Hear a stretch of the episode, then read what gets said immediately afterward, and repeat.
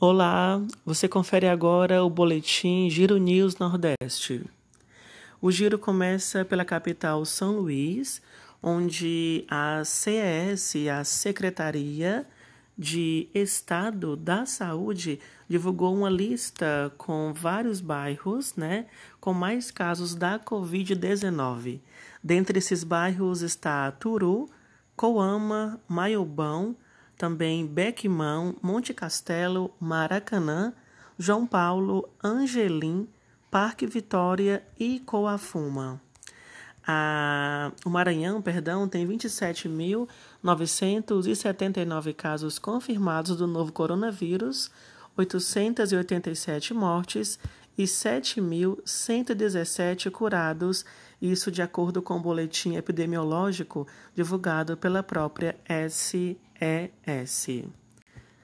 O giro agora é pela capital Teresina, a capital do Piauí.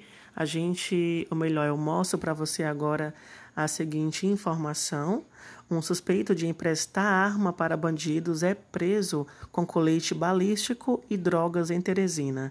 Segundo o delegado Luciano Alcântara, antes da equipe chegar na casa, o suspeito conseguiu retirar todo o armamento.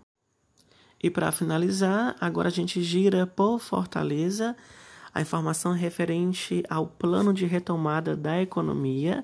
O Camilo Santana, governador do Ceará, anunciou na tarde desta quinta-feira, dia 28, em suas redes sociais, as quatro fases né, de transição que prevê a liberação de setores do comércio já na primeira fase, chamada de fase de transição.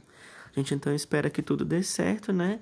E que logo, logo tudo volte ao normal. vou ficando por aqui. Eu volto então a qualquer momento com outras informações.